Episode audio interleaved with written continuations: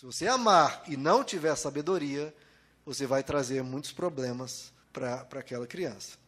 Então, na melhor das intenções, muitas vezes a gente retarda a criança, atrasa ela, faz ela se tornar uma criança inadequada para o convívio social. Então a gente tem que ter esse cuidado. O Evangelho nos mostra um caminho de equilíbrio, de sabedoria, de bom senso. Nem o excesso, nem a escassez.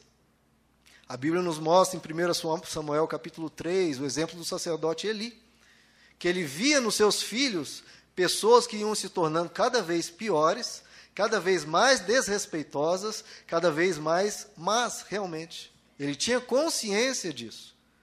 E o texto nos diz que os seus filhos se fizeram desprezíveis e ele não os repreendeu. Ele não os repreendeu. E o nosso papel é repreender. Enquanto é tempo, queridos. Porque uma criança que se torna um alcoólatra, um drogado ou um ladrão, esse problema geralmente começou muito antes. Não que se você for um pai perfeito, a criança necessariamente vai ser perfeita. Não. Mas uma má educação, isso contribui para um, um futuro bem ruim. Então, como nós lemos em Efésios 6, instrua a criança para que tudo corra bem e ela tenha vida longa na terra. Então, a primeira coisa, vamos lá tratar da questão do excesso a rigidez excessiva que alguns de nós receberam. Nós lemos aqui o texto, em Efésios 6, 4 diz: Pais, não irritem seus filhos. Colossenses capítulo 3, o apóstolo Paulo, um texto muito semelhante, ele diz: Pais, não irritem seus filhos, para que eles não se desanimem. Porque um rigor muito grande, um peso muito grande, fica como um japonês. O japonês, se tira uma nota 9, já é uma vergonha para a família e muitos se matam, porque tirou um 9, em vez de um 9,5 ou 10. Então, o rigor excessivo desanima as crianças. Jesus, quando tratava as crianças, vinha as crianças correndo até Jesus, e os discípulos que queriam afastar as crianças para não interromper, não atrapalhar Jesus, e Jesus diz: Não, não os repreenda, deixe vir a mim os pequeninos. Então, o pai e a mãe, que seja brincalhão, que seja alegre, que seja sempre pronto para se divertir com as crianças. O ensino, a educação não atrapalha que você se divirta, que você brinque, que você deixe vir a você os pequeninos. Não. Então evite a severidade. Evite, evite ser, a punição ser uma forma de vingança. Não. Você tem que corrigir por amor e por preocupação com o futuro da criança. Não movido por emoções, mas movido pela sabedoria. E não provoque a criança também é, ensinando ela de uma forma que a constranja, usando palavras depreciativas. Não. Temos que ter sabedoria no cuidado das crianças. Mas isso hoje é mais tranquilo, né? Eu acho que isso é algo que a nossa geração já aprendeu. Agora, nós somos chamados a instruir, educar. E como a gente faz isso, queridos? Porque, veja só, é muito importante nós darmos escolas boas, darmos conforto, darmos viagens, né, darmos boas roupas, tudo isso é muito bom. Mas e a ética? E a bondade? Quem é que vai ensinar isso para a criança? Quem é que vai ensinar isso para os seus filhos? Hoje, muitos pais dão tudo, mas esquecem do principal. Porque a escola é importantíssima, mas a escola não vai ensinar tão fortemente os valores e os princípios como um pai pode fazer. O pai e a mãe somos nós. Somos nós os responsáveis por isso. Eu queria mostrar uma imagem e eu achei interessante aqui para ilustrar. Família educa, escola ensina. É sempre bom lembrar que, olha só, em casa a criança aprende a dizer bom dia, boa tarde, desculpe, com licença, por favor, obrigado.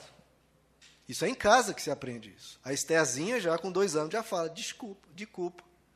Então já tem que aprender a pedir perdão, a falar por favor, a falar obrigado. É em casa, aqui do lado direito, que também se aprende a ser honesto, a ser pontual, não xingar, ser solidário, respeitar os amigos, respeitar os mais velhos, respeitar os professores. É em casa que aprende isso. Também é em casa que se aprende a não falar de boca cheia, a ser limpo, né, ter higiene, não jogar lixo no chão, a ser organizado, cuidar das suas coisas, não mexer nas coisas dos outros e a ter limites.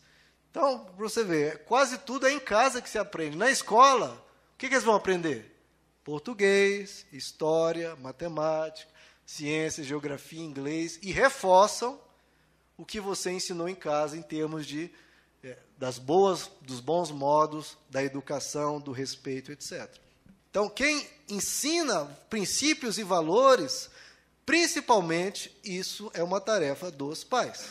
Você vai ter que ensinar o seu filho e a sua filha. Porque se ensinar, a tendência é permanecer. Provérbios diz: instrua a criança segundo os objetivos que você tem para ela, e mesmo com o passar dos anos não se desviará deles. Então nós lemos: criem-nos na instrução da justiça. O que é a palavra criar? O original grego lá diz: você tem que nutrir, você tem que alimentar. Assim como o corpo precisa de alimento, a mente, a alma precisa desse alimento que é a instrução, que é a educação.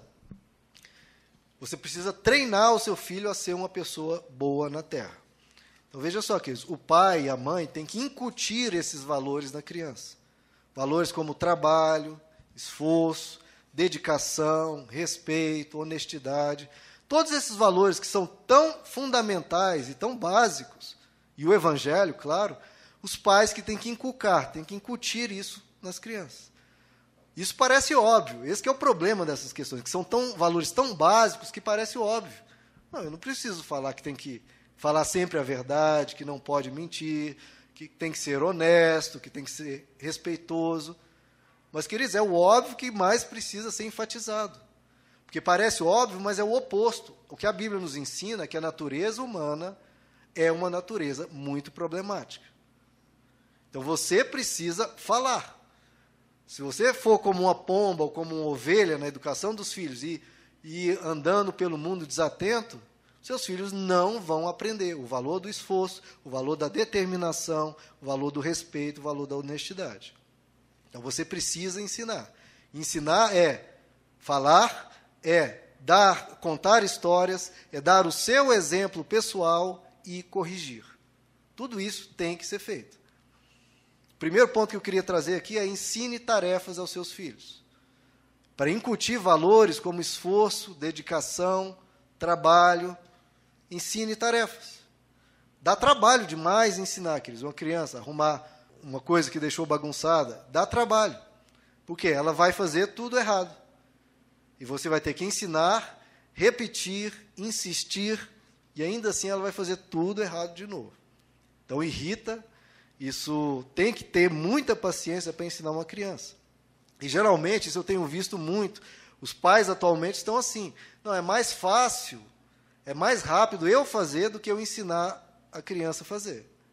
Então, se é mais rápido, eu mesmo vou fazer, vou lá, resolvo tudo, limpo tudo, guardo tudo, pronto.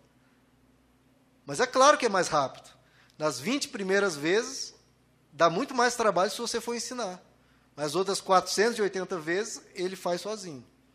Mas os pais não, estão fazendo as 500 vezes em vez de gastar um tempo nas primeiras para ensinar. Não seja assim. Você tem que ensinar a criança a fazer cada tarefa. Deus se alegrou demais com o pedido de Salomão, porque quando Deus falou para Salomão: Salomão, peça o que você quiser. Você quer que eu te dê vitória sobre os seus inimigos, que eu te dê riquezas ou que eu te dê sabedoria? Ele falou: Não, eu quero sabedoria. Veja só, ele pediu a capacidade para realizar e não a coisa já pronta. E com a sabedoria que ele recebeu, ele foi lá e conquistou o que precisava ser conquistado. Então você tem que dar as ferramentas e não o trabalho pronto.